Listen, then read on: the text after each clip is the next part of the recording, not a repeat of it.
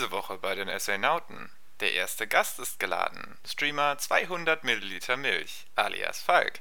Würde ich mich jetzt 201 Milliliter Milch nennen, dann wäre das direkt eine ganz andere Brand Identity. Uh. Ne? Und nach kurzen anfänglichen Animositäten Ich habe das Gefühl, du hast noch keine Folge von uns gehört. Ja. ich glaube, ich glaub, wir müssen mal kurz unterbrechen. Es tut mir leid. ähm, ich dachte, ich, ich locker das mal ein bisschen auf, indem ich mich dumm stelle. verstehen sich die Jungs auch alle wieder wunderbar.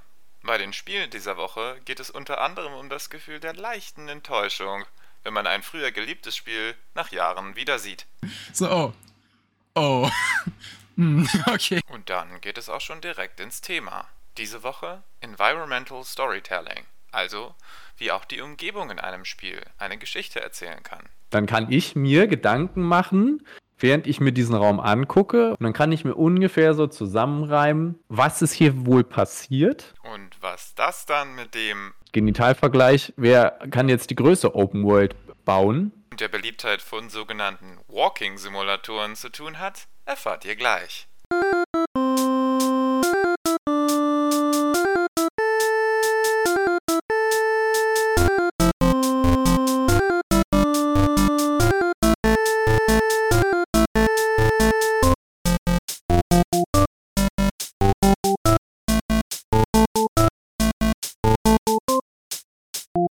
Jetzt ist deine Chance. Come at me, bro. Einen wunderschönen guten Abend, Morgen oder Mittag. Willkommen zu den Astronauten, zu einer neuen Folge. Heute sogar mit Gast. Und das Thema heute ist. Äh, was ist das Thema nochmal? nein, nein, ich hab's, ich hab's, ich hab's. Environmental Storytelling. Heute mit Larry. Hallo. Und wie soll ich dich vorstellen? Milch oder mit deinem richtigen Namen? Suchst dir aus. Der Falk ist schon okay. Falk ist schon okay. Okay, also Falk auch bekannt als die Milch oder 200 Milliliter Ja. Milch. Genau. Genau. Ist wichtig, dass es in der korrekten Menge angegeben wird. Sobald ein Milliliter mehr ist, ist es vorbei. Wie sollte man sich sonst einen Falk backen? Ja, das geht nur mit 200 Milliliter Milch. Das ist auch ganz, das ist, das ist im Grunde höchste Chemie. Wenn da ein Milliliter mehr dabei ist, was schon richtig erkannt, dann wird es, dann ist es nicht die gleiche Mischung. Und das ist sehr wichtig, weil würde ich mich jetzt 201 Milliliter Milch nennen, dann wäre das direkt eine ganz andere Brand Identity. Uh. Ne? Aber die wichtigste Zutat hast du vergessen: Liebe. Ja, ja, aber ganz viel. Ganz, Ganz- viel. ganz viel Liebe. Überschütten. Überschütten mit Liebe. Äh, wie läuft das so? Wie, äh, wie fangt ihr, wie steigt ihr denn sonst immer ein? Ich habe das Gefühl, du hast noch keine Folge von uns gehört. Ja. ich glaube, glaub, wir müssen mal kurz unterbrechen. Es tut mir leid. Ähm, also eigentlich geht's los mit dem übrigen. Und das ist zwar, was ist die Woche passiert? Was gespielt wird. Was hast du die Woche so gespielt? Womit hast du deine Zeit Ja. verbracht, wenn du gespielt Genau. hast? Also, ich habe natürlich schon mal eine Folge von euch gehört, aber ähm, ich dachte, ich, ich locker das mal ein bisschen auf, indem ich mich dumm stelle. Achso, Ähm, achso. Ich habe tatsächlich, ich habe tatsächlich ähm, gestern meine Xbox endlich angeschlossen an meinen Fernseher. Uh. Die hat nämlich sehr lange seit meinem Umzug jetzt im Grunde zwei Monate nur rumgestanden.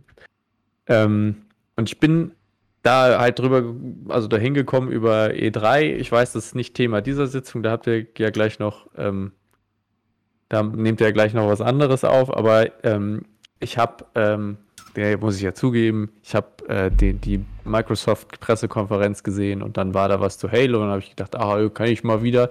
Äh, und ich habe mich mehr oder weniger auch dann jetzt äh, so darauf eingeeicht, nachdem, wie viel Geld so nach dem Sommer übrig ist, hole ich mir dann eventuell auch die neue Xbox statt äh, einem Rechner, weil das finanziell dann doch eher so in meinen Rahmen passt.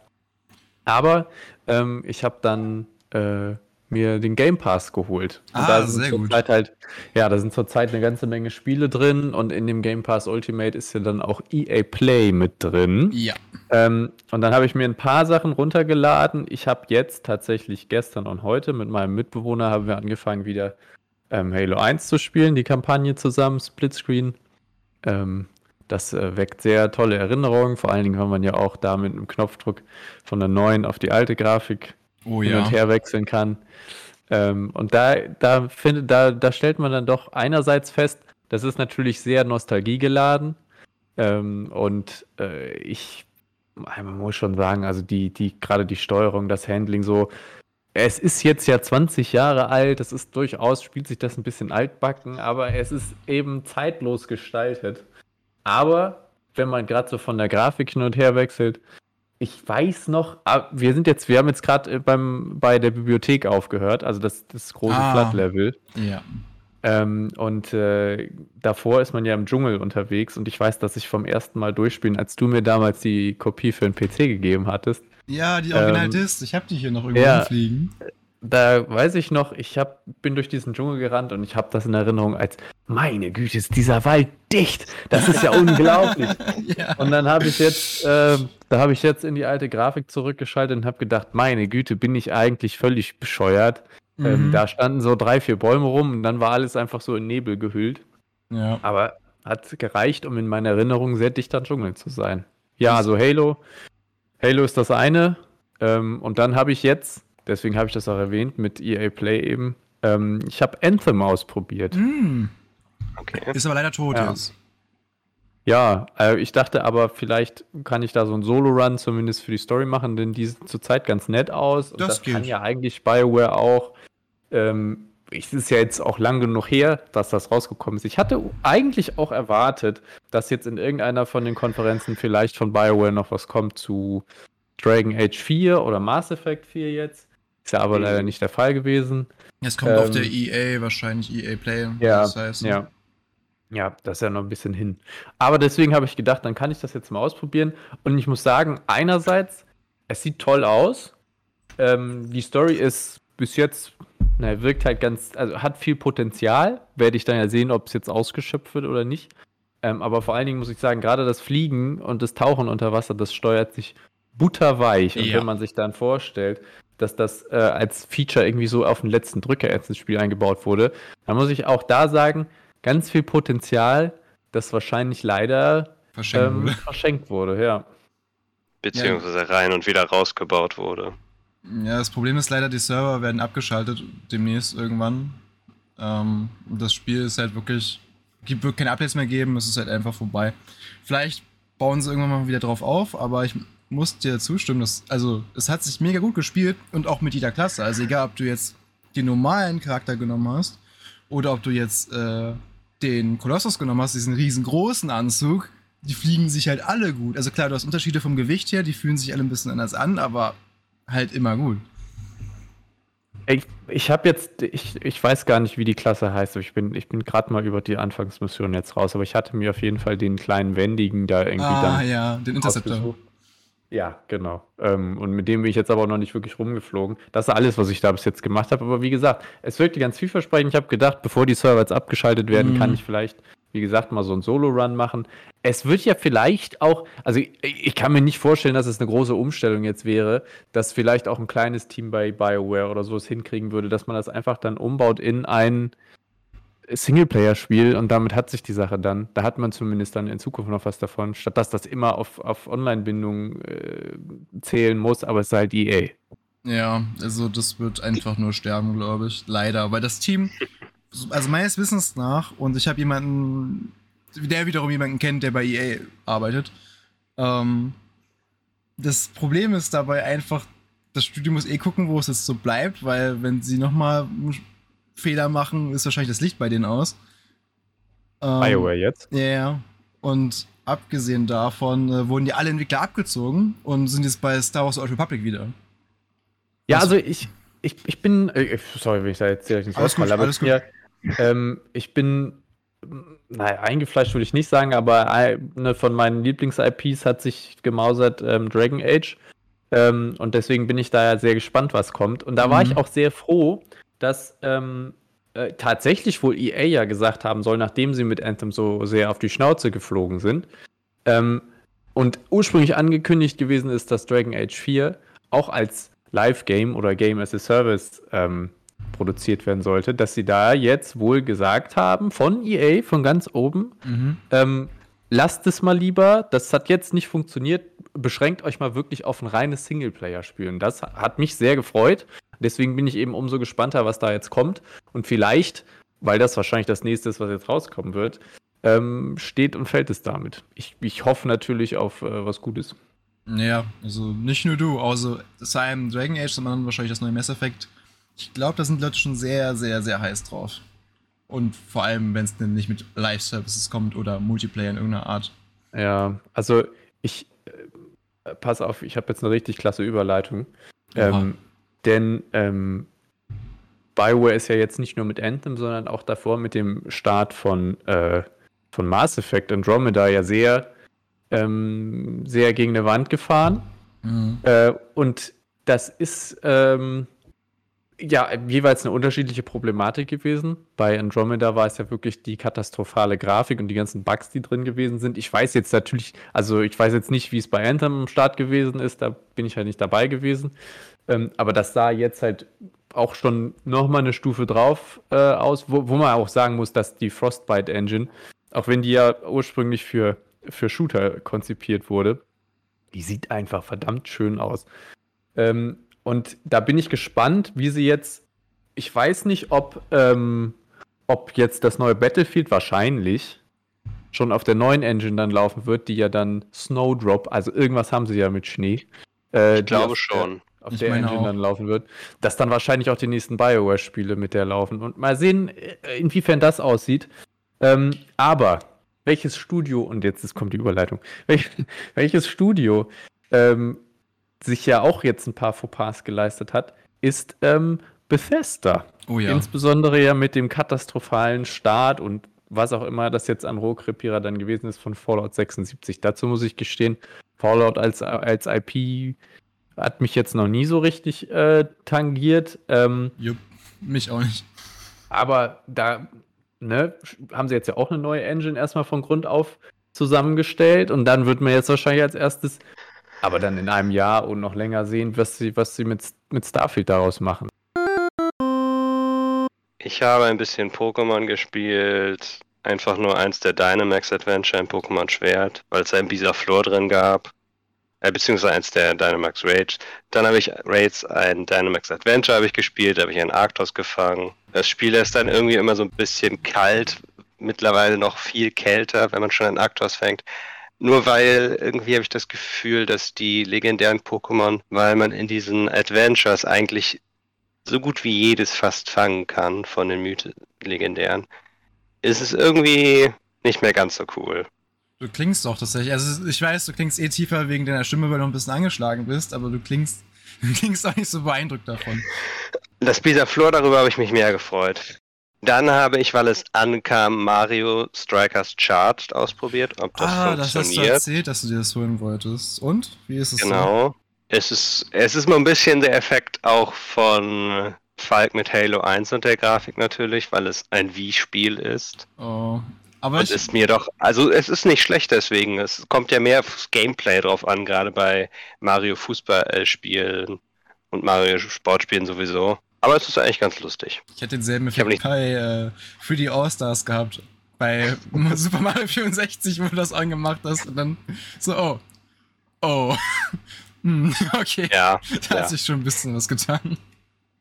cool an der Stelle ist noch, das muss ich leider einfach einwerken, es gab auf den, als es noch auf einem CRT war, für ein Mario 64, es gibt einen Compression, wo man Marios Gesicht dann schmaler und seltsam wird, was du normalerweise nicht wirklich erkennen konntest, weil die Qualität des Fernsehers einfach nicht gut genug war. Aber jetzt Mhm. kannst du es erkennen. Wenn Mario weiter weg ist, sieht er ganz anders aus. Oh nein. ich weiß nicht, ob du das schon gemerkt hast in dem ich Spiel. ich habe eigentlich ganz- 64 ist eigentlich nicht ganz viel lustig. gespielt. Ich habe leider nur so, ich habe die Okay. erste Stage ein bisschen gemacht, ich habe das Wettrennen gemacht und dann hatte ich äh, erstmal wirklich keine Lust mehr auf das Spiel. Okay. Letztes Spiel, das ich noch habe, wäre River City Girls. Das ist ein Beat'em Up. Das habe ich tatsächlich angefangen und durchgespielt in den letzten zwei Wochen. Wie lange hast du dafür gebraucht? Weil die meisten Beat'em-Ups brauchen ja nicht so lange. Nee, ungefähr unter 10 Stunden. Ich kann es leider nicht genau sagen, weil die Switch es nicht genau anzeigt. Aber es geht tatsächlich. Wa- So 10 Stunden Aber es geht, ja. eigentlich Völlig Ja. Ordnung. Also ich habe länger gebraucht als Streets of Rage 4. Und ich denke, es ist auch, also es ist wirklich auf Koop mehr ausgelegt, habe ich das Gefühl. Mhm. Deswegen werde ich es wahrscheinlich irgendwann nochmal spielen. Mit irgendwem anders. Aber es hat Spaß gemacht. Ja, das ist Kann ja ich so. durchaus empfehlen. Bei mir war es auch nicht viel. Also ich habe, ähm, jetzt muss ich gerade mal nachdenken. Äh, ich habe jetzt mit Judgment angefangen. Das ist ein Ableger der Yakuza-Reihe. Allerdings habe ich das auch noch nicht so wirklich viel gespielt. Ich habe es nur ein bisschen angefangen, ähm, weil mich das wirklich interessiert hat. Und irgendwie auch noch was Neues dafür rauskommt. Und das ist eigentlich in diesem Yakuza-Setting vom Spiel her genauso wie Yakuza-Spiele eben auch, dass man sich prügelt, dass du Minispiele hast, aber man ist halt ein anderer Charakter. Also man ist ein Detektiv und versucht halt noch Kriminalfälle nebenbei zu lösen. Was mich halt deutlich mehr angesprochen hat als die Yakuza-Reihe so an sich. Und da bin ich gespannt und ich freue mich schon auf die Karaoke-Sessions und so weiter, die es dann in diesem Spiel geben wird und die ganzen Minispiele, das wird super. Es hat natürlich diesen japanischen Flair und ist von dem Setting und von dem, was passiert, erinnert mich das immer sehr an ein Anime. Also auch wie die Charaktere dargestellt werden und so. Ähm, habe ich noch was anderes gehabt? Ich habe für einen Kumpel Gran Turismo angefangen zu spielen auf der Playstation, aber äh, auch nur mir jetzt geholt, damit wir Multiplayer spielen können. Und ich glaube, ansonsten war es das auch schon. Hast du mit WoW aufgehört wieder? Äh, momentan mache ich eine Pause, aber es hat was damit zu tun, dass ich momentan so viel zu tun hatte. also ich habe auf jeden Fall noch ein bisschen WoW gespielt, aber es war jetzt nichts Ernennenswertes. Ich glaube, außer ein paar Dungeons und so habe ich nichts gemacht. Ich überlege, ob ich wieder ein bisschen Star Wars The Old Republic spielen soll, weil ich dann die Story zu Ende spielen möchte. Aber ich, also, was Konkretes fällt mir gerade so nicht mehr ein. Nee, also ich glaube, das war's. Das Thema der Woche. Es geht heute um Environmental Storytelling. Falk, du hast das Thema ja mitgebracht als Gast. Möchtest du kurz erklären, worum es dabei geht? Worum es bei Environmental Storytelling geht, Geschichten erzählen über, äh, den, über den, den Raum im Grunde, in dem wir uns in dem Spiel befinden. Und deswegen ist das was, was mir immer sehr am Herzen liegt, beziehungsweise worauf ich sehr, sehr achte in Spielen, ist, dass das etwas ist, was eigentlich nur Spiele so wirklich machen können. Weil, und ich, ich kenne keine wirklich gute deutsche Übersetzung, aber ähm, ein sehr wichtiger Faktor in Spielen ist ja, ist ähm, Agency. Also, inwiefern dem Spieler, der Spielerin ähm, Kontrolle überlassen wird, beziehungsweise äh, in, inwiefern ähm, der oder die Spielerin äh, Einfluss auf das nehmen kann, was passiert. Und äh, im Gegensatz jetzt zu einem Buch oder einem Film, wo man ja wirklich nur passiver Teilnehmer ist, kann man ja einerseits im Spiel aktiv die Geschichte teilweise mitgestalten, aber vor allen Dingen kann man alles aktiv wahrnehmen und äh, sich selbst dafür entscheiden, was gucke ich mir jetzt zuerst an. Und dementsprechend ist es natürlich auch ein wichtiger Faktor bei Spielen, ähm, die Umgebung zu designen. Ähm, also, dass es, dass es wirklich wichtig ist, welches Item ist wo platziert, was hängen für Bilder an der Wand, ähm, wie ist der Raum gestaltet, wenn wir jetzt wirklich mal davon ausgehen, ich betrete ein Zimmer und dann sehe ich, äh, wie dieser Raum aussieht. Es kann natürlich schlicht sein, dass da ein Tisch ist, ein Bett, ein Stuhl. Fertig ist die Chose, aber ähm, wesentlich interessanter wäre es ja zum Beispiel, wenn, ich weiß nicht, äh, ein zerfledderter Blätterstapel irgendwo liegt und da ist ein Stuhl umgekippt und eventuell liegt irgendwo noch ein zerbrochener Blumentopf äh, um die Ecke. Dann kann ich mir Gedanken machen, während ich mir diesen Raum angucke und äh, jetzt sehe ich mir das Detail an oder das und dann kann ich mir ungefähr so zusammenreimen, was ist hier wohl passiert, ähm, was ist sozusagen die Vorgeschichte von diesem Raum, ohne dass ich jetzt ein, ein Dokument lesen muss oder ein Audiolog kriege oder irgendwie sowas, sondern dass ich mir selber zusammenreimen kann, was passiert hier eigentlich. Und äh, das ist etwas, wie ich ja schon gesagt habe, was ich äh, mal, oder wo, nicht worauf ich achte, aber wenn man einmal so einen Blick für sowas hat, äh, das gibt es ja bei vielen Sachen, dann, dann fällt einem das immer auf. Und wo ich vorhin halt hin wollte, war, ähm, war Skyrim, weil ich insbesondere finde, dass es da sehr gut funktioniert. Das liegt natürlich auch so ein bisschen an der, äh, naja, äh, an der sehr offenen äh, Spielweise oder auch Spieldesignweise, dass ja alle Items wirklich präsent sind im Spiel und dementsprechend ja auch platziert werden können, wie, wie man möchte. Ähm, aber natürlich, dass man ähm, dass man an vielerlei Orten, sagen wir mal jetzt ein Dungeon, eine Höhle oder so eine verlassene Hütte, irgendein Zimmer betritt und dann ähm, kann man sich eben angucken, was ist wo platziert, gibt es hier eventuell eine Geschichte, die ich jetzt nur aus dem, äh, wie sich der Raum mir bietet, beim ersten Mal angucken und dann auch beim genauer Hinsehen, ähm, kann ich irgendwie eventuell aus den Sachen, die da rumliegen, lesen, was hier passiert ist, ohne dass mir das wirklich äh, vors Gesicht gehalten wird. Das, oder zumindest oder zumindest trägt es Details noch weiter dazu bei, die man ja, sonst genau. nicht hätte. Ja, genau. Mhm. Ich, ich würde sogar, äh, ich würde sogar so weit gehen, dass, ähm, wenn wir jetzt mal davon ausgehen, dass Spiele jetzt, lassen wir mal vielleicht ein Multiplayer-Spiel oder, oder so raus. Also, ich würde mal behaupten, dass Rocket League vor allen Dingen, äh, dass das so eine Art also ich kenne es aus, aus anderen äh, aus anderen Medien, dass da eben so designt wird, entweder äh, bottom-up. Äh, das wäre in dem Fall zum Beispiel Rocket League. Also wir haben eine Mechanik, die besonders gut funktioniert oder die wir uns überlegt mhm. haben. Und basierend auf der gestalten wir das Spiel. Und Top-Down wäre eben hauptsächlich, wenn man jetzt so an ein Setting oder eine Geschichte denkt, ähm, ja, Skyrim, wir haben jetzt hier diese, diese, diese nordische raue Wikingerwelt und da und da gehört das mit der Geschichte hin und dann bauen wir ein Spiel, was in diese Geschichte passt. Sagen wir mal so. Und ähm, dann würde ich halt, sagen wir mal, wir, wir, wir, wir nennen es jetzt wirklich äh, top-down, dann ist das unsere oberste Ebene und von da aus kann man das im Grunde immer zuspitzender gestalten. Da ist jetzt allerdings ja. Skyrim vielleicht nicht so ein tolles Beispiel, weil es nicht wirklich einen Konflikt gibt, aber ähm, eins der anderen Spiele, über die ich gerne noch reden möchte, und das wird sicherlich auch Janis dann freuen, äh, ist äh, die Deus Ex-Reihe. Ah, ja, das freut mich.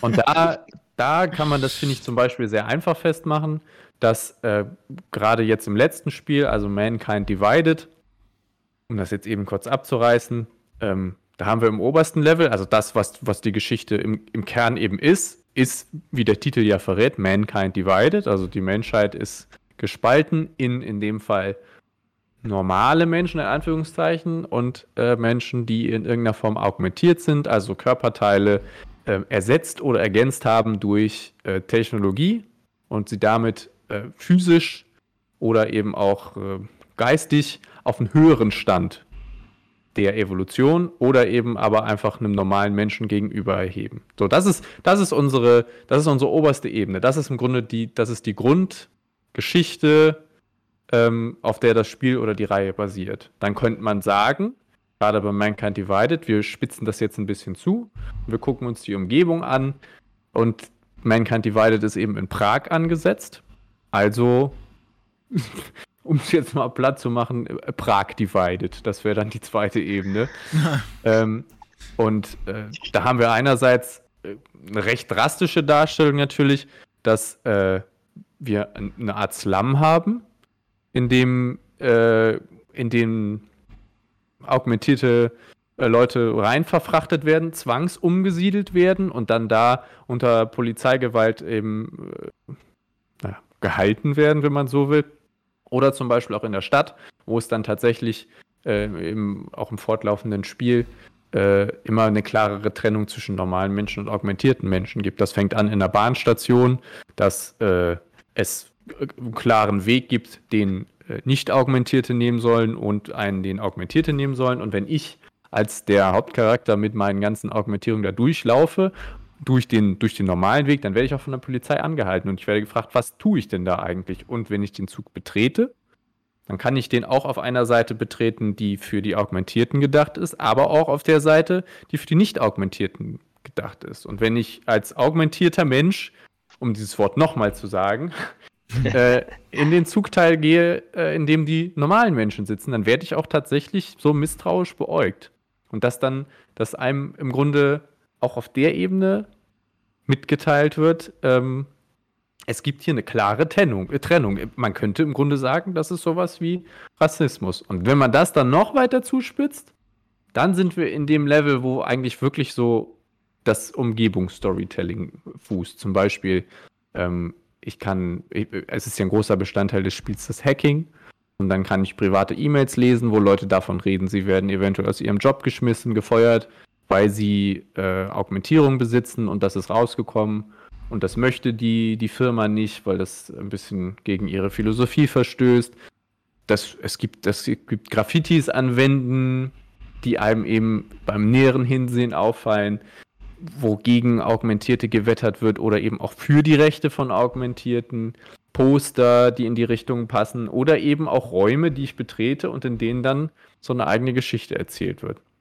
Das war jetzt mal ein kleiner Ausflug zu Deus Ex, aber da kann ja auch Janis jetzt vielleicht noch ein bisschen ja. was zu ergänzen. Also was mir gerade so einfällt, gerade in Prag, es gibt ja viele so verlassene Wohnungen, die das kann man schon ein bisschen mit der Nazi-Zeit so ein bisschen vergleichen, wo dann einfach die Leute da rausgeholt wurden.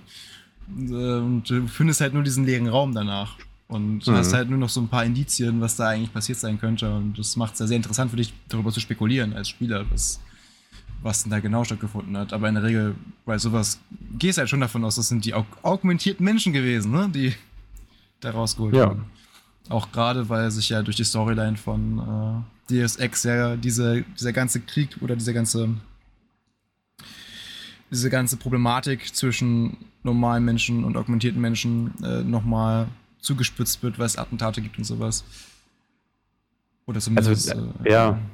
Ich, ich finde, dass eben gerade da, also im Grunde ist das ja eine Art Neuerfindung gewesen der Reihe mit Deus Ex Human Revolution und die dann ja fortgeführt worden ist in Mankind Divided. Und ich finde gerade das ist eben ein ganz tolles Beispiel für, äh, wie Spiele sein äh, könnten und auch vielleicht sollten. Da können wir am Ende noch mal ein bisschen drüber reden. Ähm, aber dass eben, äh, dass das äh, im Grunde ja äh, Mankind Divided eine sehr, äh, ich finde sogar von dem, was ich bis jetzt gespielt habe, eine der lebhaftesten und realistischsten Umgebungen hat. Ähm, die, das ist ja im Grunde ein offenes Gebiet, aber natürlich klar in Grenzen gehalten. Und ich meine auch, dass die Entwickler oder der, der Chef, ja.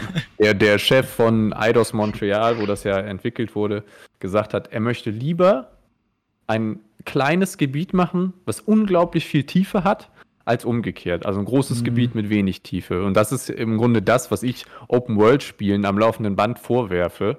Äh, dass das zwar riesige Welten sind und man, es, es, es wirkt so ein bisschen wie eben ein naja, Genitalvergleich, wer kann jetzt die größte Open World bauen?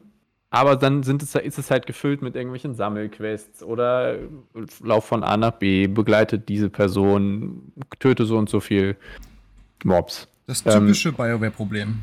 Aktuell. Ja, noch. BioWare und ich, also für, also für mich auch vor allen Dingen Ubisoft.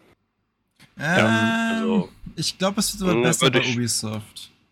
Also, ja, kommt vielleicht aufs Spiel ein bisschen drauf an. Ja, also. Aber ich, generell. Ja, also schwer zu sagen. Ich, also, ich lasse gleich ausreden. Ähm, ich finde halt, so bei im Assassin's Creed momentan kannst du mich jagen, weil gefühlt gebe ich dir da recht, weil das ist immer dasselbe. Aber ich glaube, zumindest beim neuen Far Cry sieht das nicht mehr so aus, als ob sie ihrer strikten Formel da folgen. Weshalb ich. Aber da weiß man noch nichts genaues. Genau, aber ich würde tippen, dass Far Cry da anders sein wird als Assassin's Creed zum Beispiel bis jetzt. Generell ist es natürlich in einer Open World sehr viel schwerer, dann wirklich solche Details einzuarbeiten wie Environmental Storytelling. Du brauchst natürlich sehr viel Personal dann, um das alles einzeln zu designen. Und ansonsten, wenn man sich die Entwicklungszeiten ansieht, sind die ja teilweise gleich lang. Ja. Von einem Open-World-Spiel und einem Titel wie Last of Us 2 zum Beispiel. Und da siehst du es dann in den Details, siehst du den großen Unterschied. Und da würde ich durchaus zustimmen, dass das, wenn man ein Spiel hat, das sehr viel mehr auf die Story fokussiert ist, das, dann ist das sehr viel wichtiger, dass es, also dann finde ich es besser, wenn es kleiner ist, die Bereiche und die dafür besser detaillierter und so weiter. Ich glaube auch, also meine Beispiele, die ich jetzt gerade im Kopf habe, über die ich noch reden will, sind zum einen äh, Dishonored, was jetzt auch zwar relativ offen ist von der Spielwelt, aber halt, ich würde es jetzt nicht wirklich als Open World bezeichnen, weil es halt mehr so Level sind, einfach nur mit Ladebalken dazwischen. Ähm, und das andere wäre halt Bioshock, weil Bioshock halt ähnlich ist, was halt eben die, die Spielereien, die du halt hast, wenn du einen Raum betrittst, sind. Und bei beiden Spielen, oder ich glaube gerade bei Bioshock, ist halt sehr, sehr auffällig die Entwicklungszeit für ein neues Spiel. Weil die war, also ich weiß nicht, wie lange es bei, beim zweiten war, aber bei drei war schon sehr lang, bis da ein neuer Titel kam. Und ich denke, ist also so viel, ich sag mal, Liebe ins Detail einzubauen, ist einfach sehr, sehr mühsam. Aber halt dadurch ein deutlich besseres Spiel. Also ich, ich, ich möchte jetzt nicht äh, die ganze Zeit das in höchsten Tönen löben, loben. Ich weiß auch nicht, wie, wie, wie exzessiv ihr da eventuell schon drüber geredet habt, aber was in Teilen, welches Spiel das natürlich, finde ich, recht gut hingekriegt hat, ist auf jeden Fall Witcher 3. Ähm, ich möchte nicht äh, in allen Belangen eine Lobeshymne auf das Spiel äh, singen, ähm, aber auch Skyrim hat es ja halbwegs hingekriegt mit einer großen Welt, äh, die mit dann doch noch relativ viel Detailreichtum zu füllen. Ich weiß nicht, wie es äh, in Breath of the Wild ist. Da kannst du ja vielleicht am ehesten was zu sagen, Larry. Ähm, aber ich meine da auch mal was in der Richtung aufgeschnappt zu haben, zumindest. Also Breath of the Wild ist natürlich sehr detailliert. Die Details sind sehr anders, sagen wir es mal so. Es ist natürlich, es ist Breath of the Wild, wie der Titel sagt, geht es mehr um das Alleinsein. Und in dem Sinne passt es mehr dazu, dass man. Es ist jetzt in Hyrule, wo es kaum richtige Städte gibt und ähnliches. Und es ist sehr detailliert an Stellen mit Ruinen und ähnlichem und kleinen Dingen, die man findet. Es ist aber auch ein Open-World-Spiel, was darauf ausgelegt ist, dass du eigentlich nicht so viele NPCs hast, nicht so viele seltsame Story-Sammel, äh, nicht so viele Sammelquests oder ähnliches, sondern ein bisschen mehr Freiheit hast, um zu erkunden. Und was du dann so findest, sind halt eher Details, äh, wie zum Beispiel, es gibt eine Stelle, wo du feststellst, dass da alles trockenes Gras ist und der Wind immer in eine Richtung weht und du das dann anzünden kannst. Oder es sind dann kleine Puzzle, wodurch du entweder Koroks findest oder Schreine ja. und sowas alles. Die kleinen Koroks, die sind super.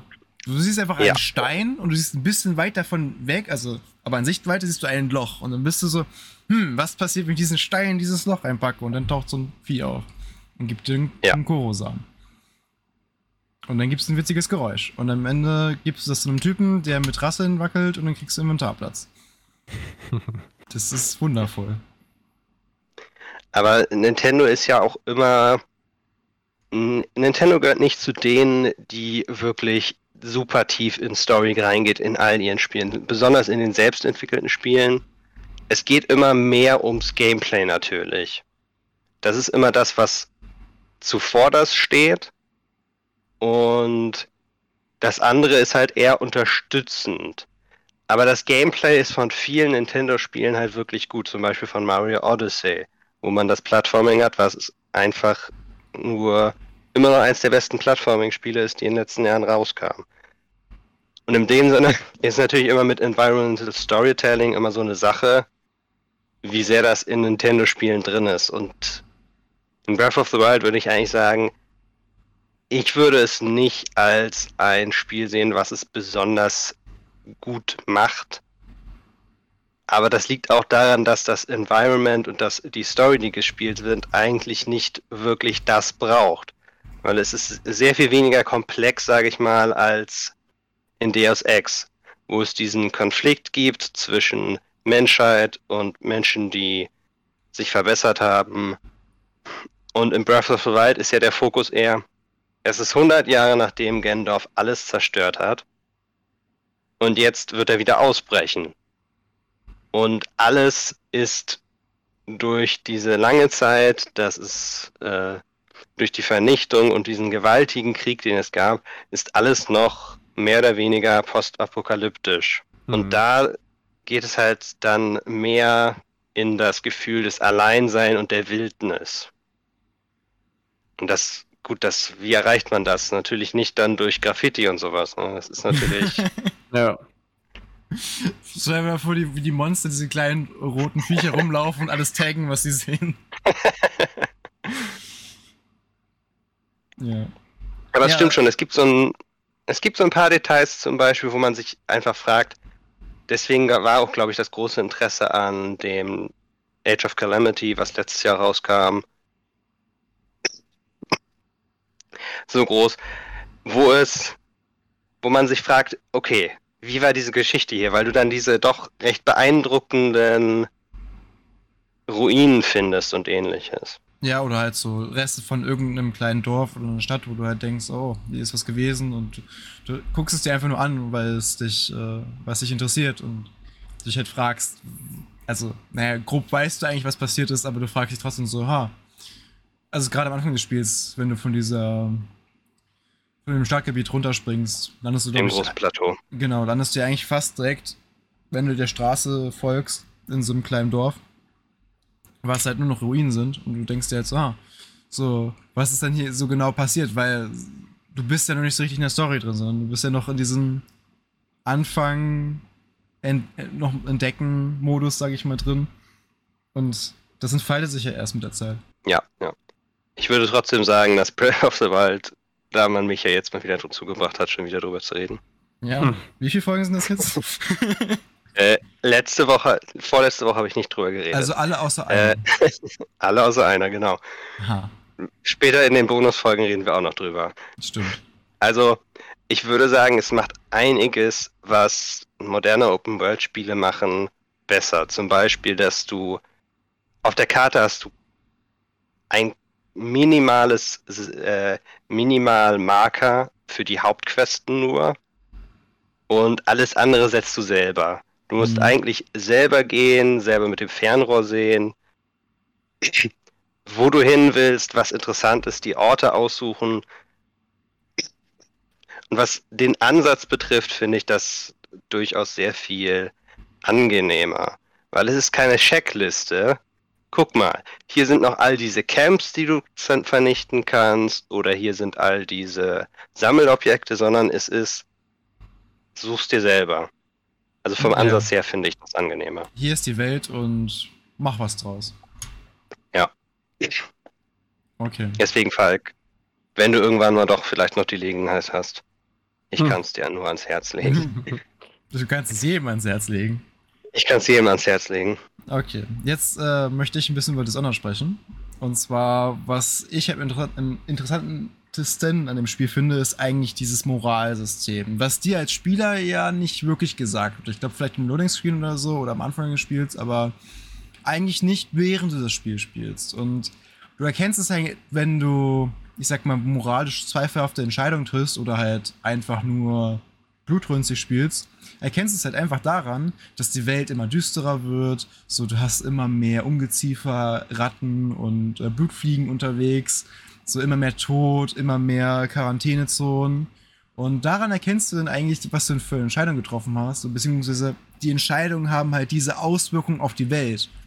Was du ja eigentlich so normalerweise nicht hast bei Entscheidungsspielen. Also gerade wenn ich sowas an wie Bioware-Spiele denke, ist es ja meistens nur, du triffst eine Entscheidung und das verändert vielleicht so das Verhältnis, das du zu einem Charakter hast. Oder das verändert so ein bisschen äh, eine Herangehensweise. Aber meistens ist die Story ja trotzdem ähnlich. Und so hast du ja zumindest diesen, ja, diesen, diesen Fußabdruck, den du auf der Welt einfach hinterlässt. Und das finde ich eigentlich ganz cool. Und das ist fürs, für mich so ein bisschen. Aber auch ähm, allgemein bei Dishonored, wenn du rumläufst und rumschleichst und du findest irgendwelche, irgendwelche Räume, wo Leute verschwunden sind, oder du hast halt äh, so ein Blutfliegennest und du findest dann halt Texte, die dir dann sagen, was da passiert ist.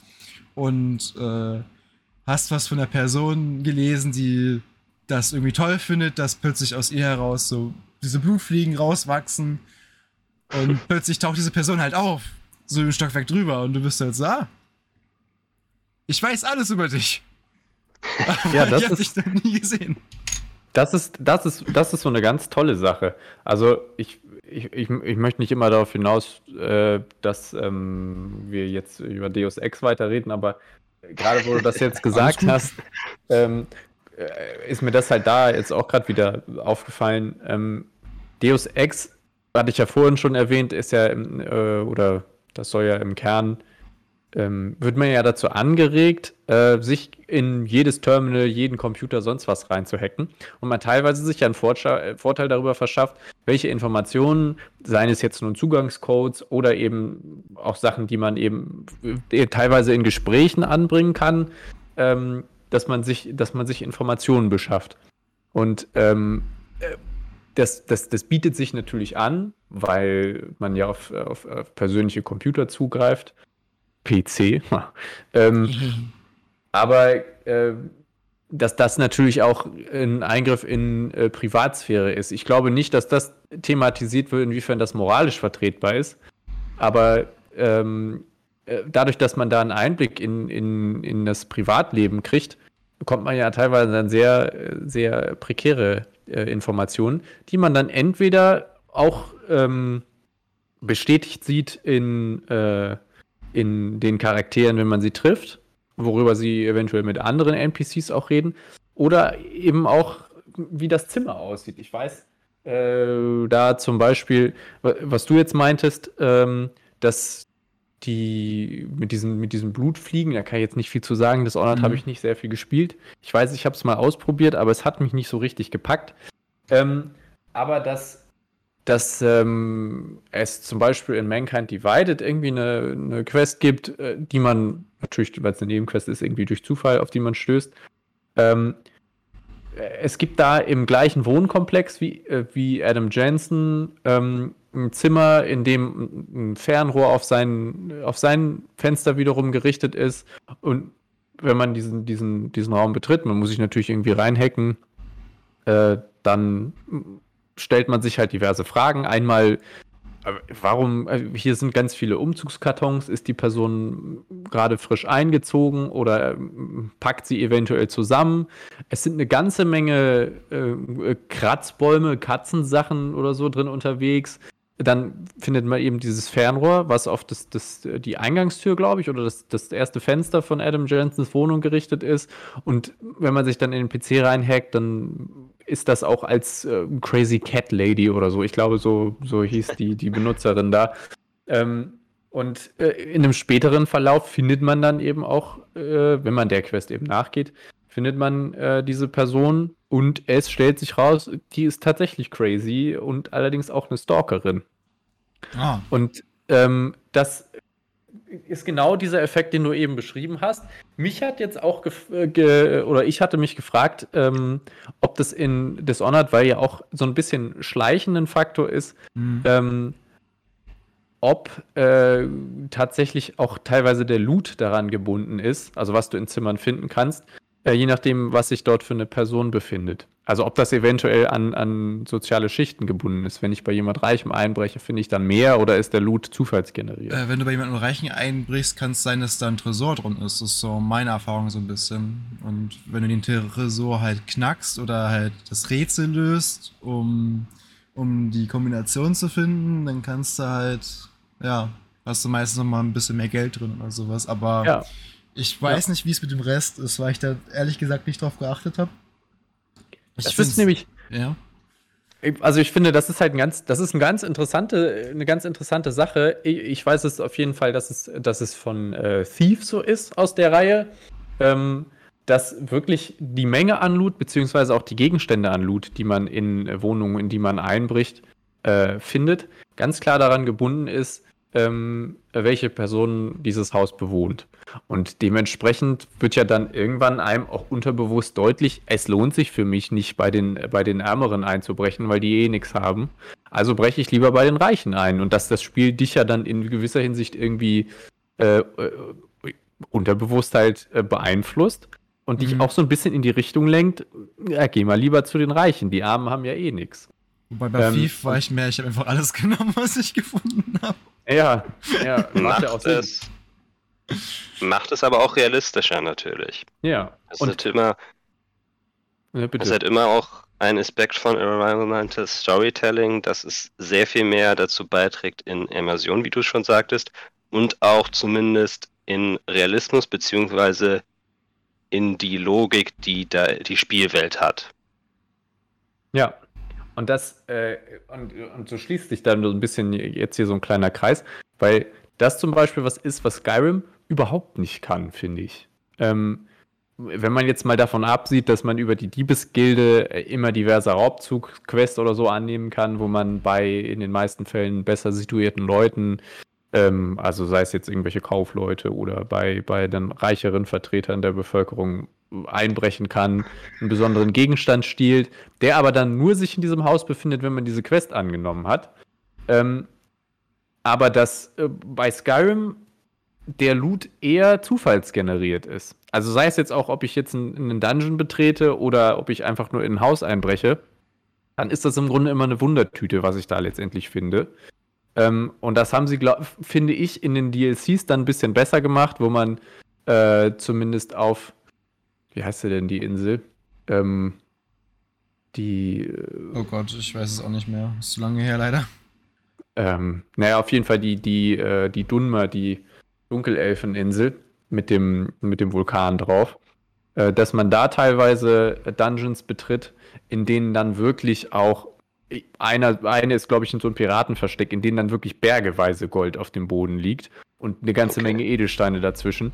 Und das macht natürlich mehr Sinn, wenn man in ein Piratenversteck äh, einbricht, in dem ein sagenumwober Schatz sich befinden sollte, vielleicht auch das One Piece, wer weiß das schon, ähm, äh, dass da dann eine ganze Menge zu holen ist, statt äh, dass man in, nehmen wir jetzt uns irgendeine Stadt, äh, ich, ich gehe jetzt nach äh, Weißlauf in den Wolkenbezirk hm. Äh, und breche dann in das Haus von mh, hm, Nasim, glaube ich, ein äh, das ist der, der einem zumindest mal vorhält, dass man ja bestimmt noch nie im Wolkenbezirk gewesen ist, so wie man aussieht, dann wird man da irgendeinen zufallsgenerierten Loot finden, der nicht unbedingt viel sein muss. Vielleicht ist in, vielleicht ist in irgendeiner Truhe ein bisschen Geld und neben dem Bett sind nochmal fünf Goldmünzen und das war's dann. Und das ist zum Beispiel was, äh, was dem ja entgegenwirkt, wie, wie Larry ja eben schon meinte, äh, dass das ja was ist, was einen im Grunde aus der Immersion rausreißt. Ich glaube, deshalb wollen viele Nasim einfach mal versuchen zu töten.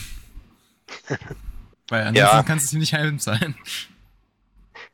Es ist immer natürlich, wenn man so eine große Welt hat wie Skyrim und dann auch noch natürlich, Skyrim ist natürlich nicht das neueste Spiel. Nope. Ist das auch natürlich, was den Technologiestand angeht, damals noch, aber auch überhaupt die, sagen wir es mal so, die, die Überlegung, dass man es so machen könnte. Dass man es mehr, dass man seine Welt besser aufbaut, detaillierter und in Anführungszeichen logischer. Und ich habe nochmal für euch, weil wir sind jetzt ungefähr bald bei einer Stunde, eine Frage. Walking Simulators, habt ihr da schon mal welche gespielt? Wie ja. Firewatch ja, oder Firewatch, What Remains das, of Edith Finch? Die das sind ja eigentlich ja. nur Story und hm. zum Großteil auch Environmental Storytelling. Ja. Ähm, das ist auch tatsächlich das letzte Beispiel, was ich noch auf meiner Liste hier habe. Ich weiß nicht, ob man das als Walking Simulator bezeichnen kann, wahrscheinlich schon. Ähm, vielleicht habt ihr da auch mal was von gehört. Das ist äh, im Grunde ein Indie-Spiel, Gone Home heißt das. Ja. Ähm, du, ich glaube, wir haben da sogar schon mal drüber geredet. Das finde ich ist ein unfassbar schönes Spiel. Ähm, mhm. Und es beginnt im Grunde mit einer äh, sehr naja, ambivalenten Grundhaltung, weil ich ein Haus betrete, in dem, äh, also es regnet draußen, ich bin allein in diesem Haus, Lichter flackern. Es könnte also im Grunde auch in eine Horrorrichtung gehen. Und ich weiß, als ich das das mhm. erste Mal gespielt habe, war ich mir nicht ganz sicher, was es jetzt wird, weil ich auch nichts im Vorfeld über das Spiel wusste.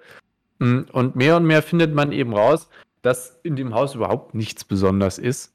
Äh, und man man, man kann dann durch, äh, durch Hinweise, die man findet, durch Dokumente, die man findet, die einem auch von der Charakterin dann vorgelesen werden, ähm, man kann immer in neuere Bereiche des Hauses äh, vordringen.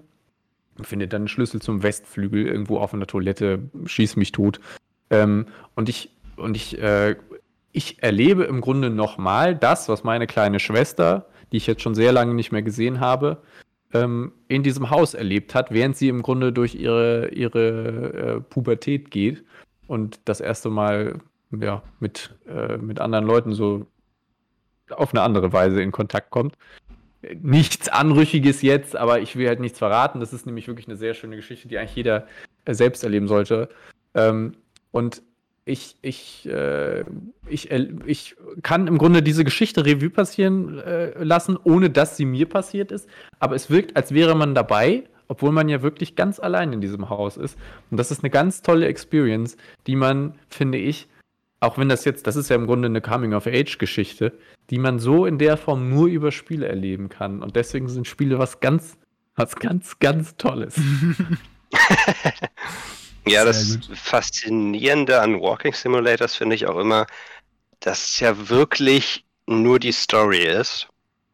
Du spielst es nur für die Story. Es gibt vielleicht einige Segmente, wo du ein paar Knöpfe drückst, um wo hochzuklettern oder was aufzumachen. Und vielleicht ein paar Segmente, wo du ein bisschen schneller läufst, wie zum Beispiel ein Firewatch oder ähnliches.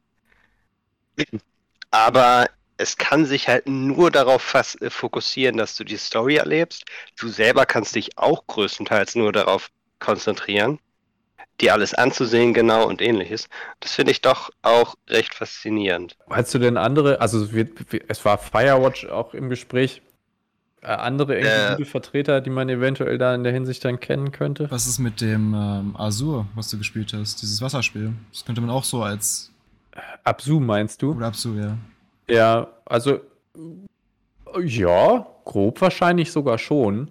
Weil du hast ja ähm, nichts anderes Story außer das, was das Spiel dir hm. zeigt.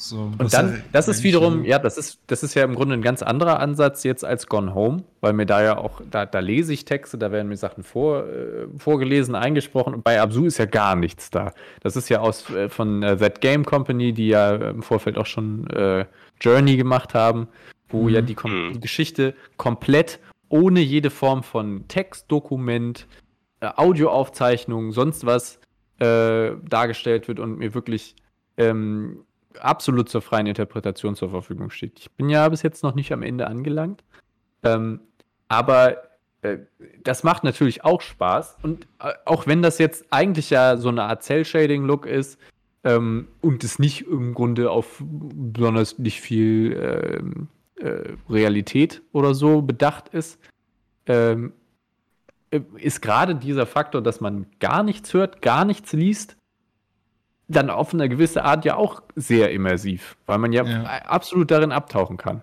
Im wahrsten Sinne des Wortes, genau. Ja. Was sonst noch mir einfällt, wäre, ich weiß nicht, wie gut das passt. Das ist halt äh, Air, Memories of Old. Ich weiß nicht, ob ihr das mal gespielt habt. Das ist jetzt auch so in glaube, ich habe davon gehört. In dem Sinn, also man ist wohl so eine Priesterin und folgt halt so einem Priester oder so, so einem Pilgerpfad. Aber ähm, die Welt an sich besteht nur noch so aus schwebenden Inseln. Die ist halt, es gab mhm. wohl irgendwann eine Katastrophe und seitdem ist es halt nur noch Himmel und einzelne, Blo äh, also ja, fliegende Inseln wie bei dieser äh, kennt ihr noch diese Kinderserie äh, Drachenjäger? So ungefähr war das. Ja. ja. Genau. ähm, und man selber hat die Fähigkeit, sich in einen Vogel zu verwandeln. Und kann halt diese Inseln besuchen damit. Mhm. Und aber wovon das Spiel am meisten lebt, deshalb weiß ich nicht, wie sehr das, also zumindest für mich persönlich, wie sehr das da äh, reinpasst, ist halt das Fliegen an sich. Weil du dann okay. immer, wenn, so ja. ein, wenn du so eine Windturbulenz hast, wo du dann so reinspringen kannst und einfach noch schneller fliegst und du einfach nur dieses Fliegen genießt, diese Freiheit und dann halt diesem Weg folgst, der eigentlich nur ab und zu mal in einem Text beschrieben ist, wo es hingeht. Und dann hast du halt so, ich will nicht sagen Bossfights, aber so Begegnungen mit höheren Wesen und sowas. Was halt schon ziemlich cool ist. Aber es ist halt nicht ganz so wie Absu, weil Absu braucht ja gar nichts davon. Absu braucht ja nur das Eintauchen, das Genießen, das Fliegen, sag ich mal, in dem Sinne. Und halt das, was du siehst. Ja, das ist ja, ja also ich, ich, ähm, ich weiß nicht, ob das jetzt ein guter Vergleich ist, aber das sind ja vom Setting her gar nicht mal so unterschiedliche Spiele. Aber ich würde sagen, dass ähm, äh, da ist allerdings auch, glaube ich, sehr, bei Absu ist ja auch die Musik ein ganz toller Faktor, der dazu beiträgt. Und Musik kann ja auf ganz eigene Art und Weise, ich weiß, da habt ihr auch noch eine Folge zu, ähm, deswegen will ich ja hier gar nicht zu sehr ins Detail gehen, also dass Musik ja ein ganz auch einen ganz großen äh, Teil davon ausmacht, inwiefern die Gefühlswelt angesprochen wird oder inwiefern auch Raum dargestellt wird. Und ähm, im Vergleich jetzt zu Absu zum Beispiel, weil es das gleiche Setting hat, würde ich sagen, dass, zum, dass Subnautica zum Beispiel, ähm, in dem ich ja auch im Grunde, ohne dass ich was weiß, in diesen Ozean reingeschmissen werde und mich da zurechtfinden muss, es ist natürlich eher so ein Crafting-Spiel, Survival. Ähm, das kommt mit ganz anderen Tücken daher und geht ja dann sicherlich auch anders als Absu mit diesem, eher mit so einer, mit der Angst um, was sich wirklich in der Tiefe vom Ozean befindet. Oh, ja. Aber das ist auch eine persönliche Sache, aber gerade mit so Survival und, und, und äh, Crafting-Spielen, da kann ich mich dann auch äh, drin verlieren, ähm, über eine Zeit lang, aber auf eine andere Weise als jetzt in einem Absu. Ich fühle mich bei, bei solchen Survival-Spielen äh, eigentlich nie irgendwie immersiv da Mhm. drin. Hast du Subnautica gespielt, den ersten Teil? Nicht durch. Okay, weil es gibt, äh, ich weiß nicht, ob du die äh, Unterwasserbasisteile alle gefunden hast, weil es gibt so eine verlassene Unterwasserbasis, die man finden kann. Hm. Und da bist du halt auch so am Rätseln, was ist hier passiert? So sind irgendwelche Ja. Monster gekommen und haben die zer- zerpflückt. Äh, Ja. So, also es wäre wieder dieser Moment, ne, wofür du vorher Ja, gesprochen ja. haben, mit den ganzen, auch mit den ganzen Datapads, die du finden kannst, mit den Stories dabei. Das ist halt eigentlich schon ganz cool, dass es das halt da drin hat. Hm. Also das ist, das ist natürlich äh, wieder äh, ein positiver Aspekt davon. Aber ich finde gerade, wie gesagt, es kann aber sehr subjektives sein, aber wenn es so Crafting ist, dann erwische ich mich immer darin, dass ich dann wirklich, dann arbeite ich irgendwelche Listen ab. Dann weiß ich, okay, das brauche ich jetzt, da gehe ich auf die Suche nach, dann finde ich hier was zu, durch Zufall, aber eigentlich, ich muss jetzt das machen, darauf basierend dann das und das und das und dann sind mir wieder so ganz klare Schritte vorgegeben. Das ist natürlich in einem Walking Simulator genauso, aber da gibt es einen, einen Unterschied, finde ich. Ich hätte noch, ich hätte noch zwei für euch. Ich habe sie nicht gespielt, aber die möchte ich noch spielen. Die sicher, die sehr bekannt und beliebt sind. Zum einen Everyone Gone to the Rapture. Hm. Das hat, was diesen, ist es ein Horrorspiel oder nicht, Ansatz von Gone Home auch. Man erkundet nicht nur ein Haus, sondern eine ganze Stadt. Und was, glaube ich, eigentlich eins der beliebtesten ist, über die wir geredet haben, äh, What Remains of Edith Finch, wo man rauszufinden versucht, was eigentlich mit seinen ganzen Familienangehörigen passiert ist. Ja. Also, Muss gestehen, ich habe nichts davon gespielt. Ja, die also, möchte ich noch spielen. ähm, die, die What Remains of Edith Finch gerade hat ja, oder das ist zumindest mir im Gedächtnis geblieben, als ein, ein grafischer Brecher, gerade für Indie. Ähm, ich weiß nicht, ob da irgendeine neue Technologie benutzt wurde, ob das jetzt äh, irgendwie da, was es jetzt au- ausmacht, dass es so besonders hübsch ist.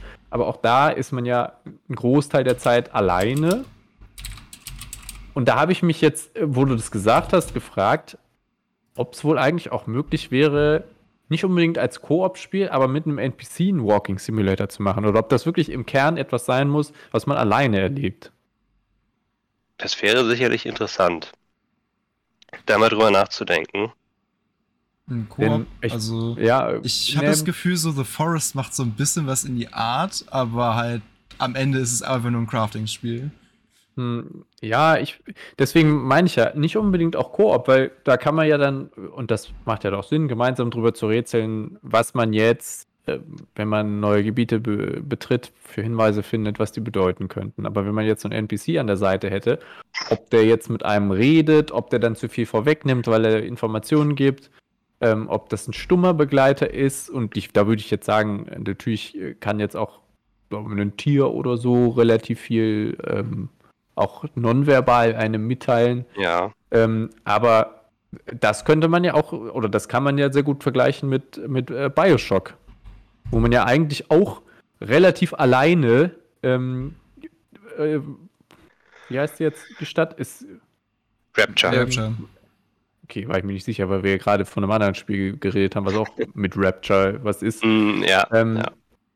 äh, Dass man das ja auch relativ alleine erkundet und das ist sich- sicherlich auch Environmental Storytelling. Ja. Aber da kriegt man ja auch viel Geschichte über die ganzen Audiologs mit. Und, die, und ein, ein Bioshock ohne Audiologs wäre sicherlich nicht ansatzweise das gleiche.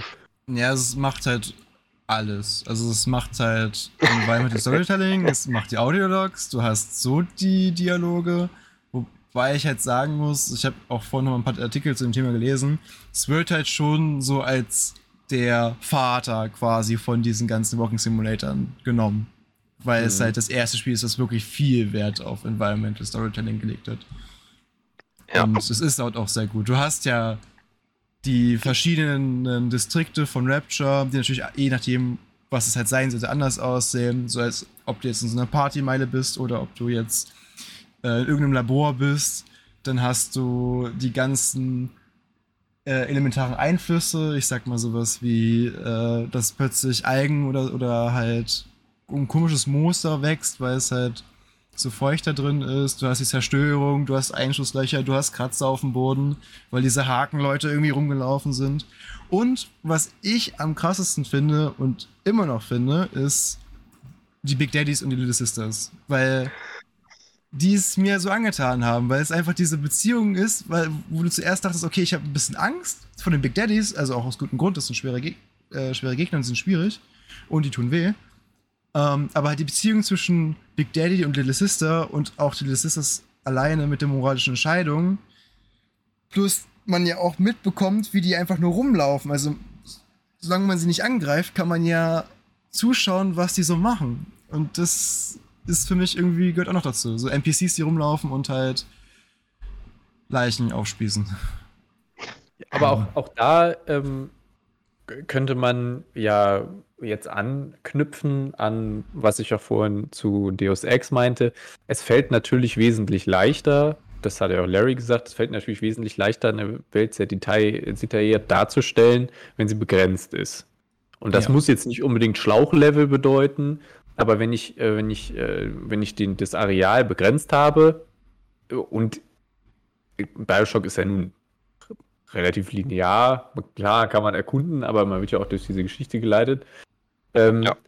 äh, das und ich würde das sogar als äh, generelle These aufstellen an, und jetzt Achtung, alles, was äh, sich in irgendeiner Form ähm, mit Design oder, auch Kultur schaffen, Medien schaffen oder so, aber insbesondere eben Spiele betrifft, ähm, sobald man sich Grenzen setzt, ähm, äh, Grenzen sind, glaube ich, was ganz Wunderbares. Weil wenn ich jetzt, ähm, und das ist, sind halt jetzt tolle Beispiele, die wir genannt haben, aber wenn ich jetzt, nehmen wir mal als Beispiel, ich, äh, ich äh, designe einen Bosskampf. Ähm, dann setze ich, setze ich mir irgendwie eine, oder äh, überlege ich mir ein tolles Konzept, dann laufe ich damit zu meinem Chef hin und der sagt, nee, viel, viel zu viel, das geht gar nicht. Ähm, er arbeitet wohl nicht für Blizzard. Ha! überleg dir, ähm, ich habe hier, ich habe einen super einen großen Typen, der hat eine Kettensäge in der Hand und an der anderen Seite hat er einen Speer und der kann super schnell laufen, aber er hat auch sehr viel, sehr viel, ähm, sehr viel Defense oder all mögliche und dann sagte der Chef, nee, bricht das runter auf, auf irgendwie zwei Eigenschaften, die der hat. Und aber ich habe mir doch so viel ausgedacht, nein, zwei Eigenschaften, und dann äh, bleib, musst du dich halt auf zwei Sachen beschränken.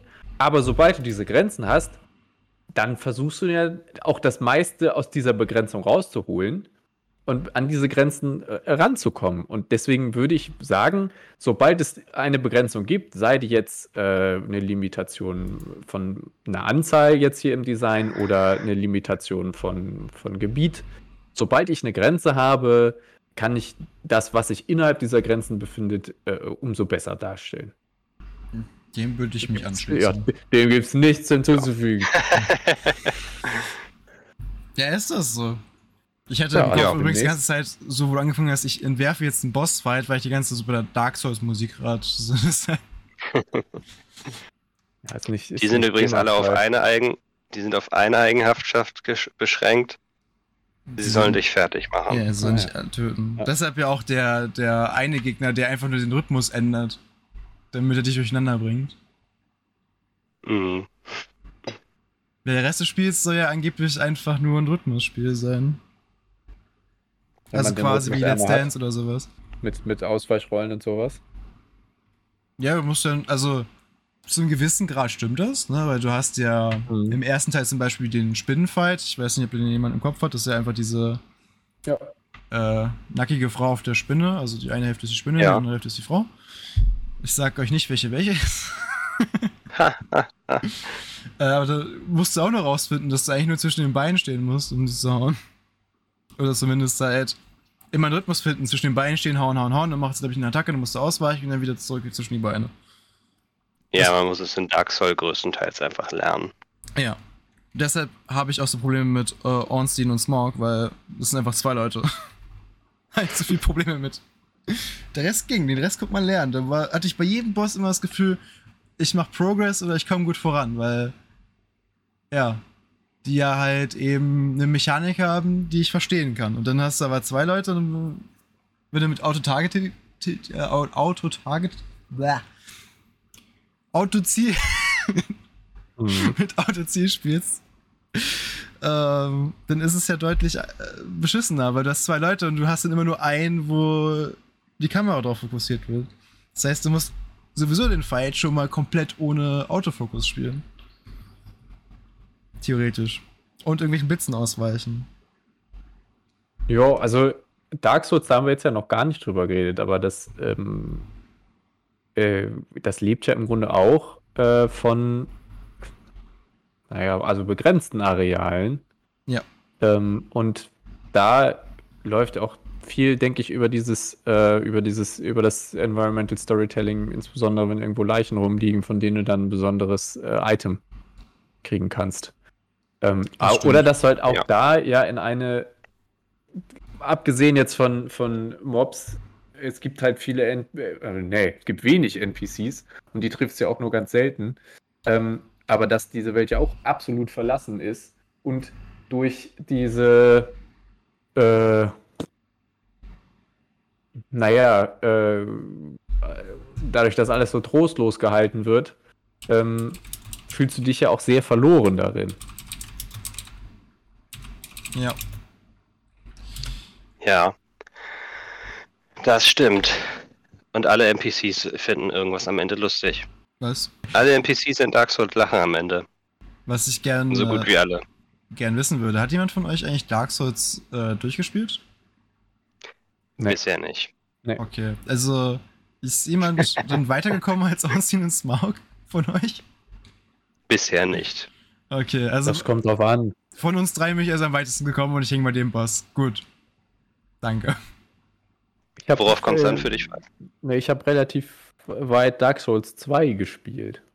Also eigentlich bist du weitergekommen. The- rein, rein, genau. rein theoretisch. Ja. Nee, Ich muss sagen, ich glaube, 2 ist das Einzige, was ich nicht spielen werde, weil ja eigentlich nur die Hauptstory 1 und 3 sind. Und 2 ist so für sich so relativ Mhm. Ja. am Rand. Ich weiß noch nicht, was sie sich dabei gedacht haben. Vielleicht Okay, ist dem ersten wir sind- dritten eingefallen. Wir sind sehr weit weg von unserem Thema gekommen. Deswegen würde ich mal es nur noch mit einem Kommentar beenden. Es gibt ein Koop Walking Simulator, nämlich Firewatch hat man sehr oft, spricht man sehr oft mit einer Frau, die auf dem anderen Aussichtsplattform ist. Heißt, Also vielleicht, vielleicht probiert ihr es mal aus, dann wissen wir, wie das genau funktioniert. ach so, man kann Und- die Person sein, die die Dinger durchgibt oder was? Nein, nein, es, man hat einen NPC, der rum, äh, Koop, äh, ich meinte einen mit NPC. Einen Ach so, Simulator, ja, das verwirrt mich doch nicht. Und ansonsten würde ich sagen, soll es das für heute erstmal gewesen sein. Oder habt ihr noch was, über das ihr reden wollt? Nee, ich glaube, ich bin gesättigt. Vielen Dank für die Einladung. Und gerne. Bitte gerne. Darfst Bist gerne immer wieder willkommen. Musst wieder ein Thema mitbringen. Ohne Thema gibt's, äh, kommst du nicht rein.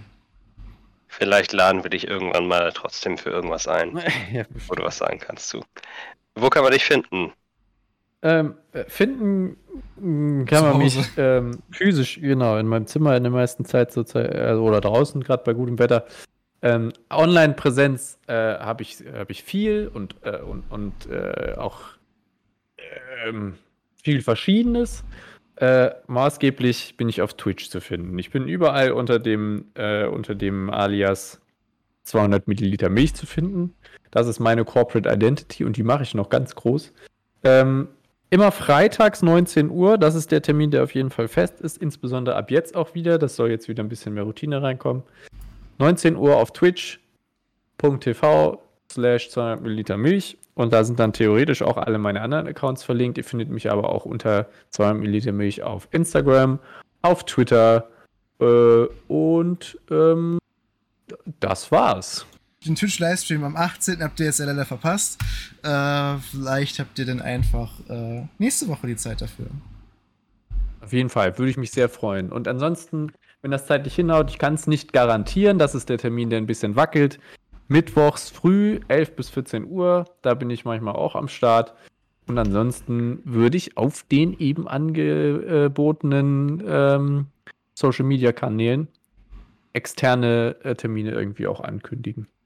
Äh, Also da, über ein ist Follow auch oder zu sowas. buchen für Geburtstagspartys, also Ja, genau, aber erstmal nur im privaten Kreis. yes. Okay, Gut, dann mittlerweile findet ihr uns auch auf Twitter. Das ist ein sehr aktiver Kanal mit sehr vielen Followern schon. Und Also- mit sehr vielen Leuten, die, denen gefolgt wird. Also ich Ich folge ihm noch nicht. Ich werde es jetzt tun, weil Unter Essainauten findet ihr uns da. Ansonsten, der Podcast kommt immer am Ende der Woche irgendwann. Manchmal sonntags, manchmal Samstag, manchmal freitags. es ist variiert. Und wir müssen uns an der Stelle noch entschuldigen für die letzte Folge, dass die, ähm, also nicht die letzte Folge, aber den letzten Termin, dass da nichts hochgeladen wurde. Ähm, das gab äh, Krankheitsfälle. Ja. Genau. Außerdem bei E3. Und ihr kriegt jetzt zwei Bonusfolgen oder eine zumindest. Genau, und noch. wem das nicht gefällt, bitte bleibt. okay, an dieser, äh, dieser, dieser Stelle wünschen wir euch noch einen schönen Tag. Bis zum nächsten Mal. Auf Wiedersehen. Eure. Wiedersehen.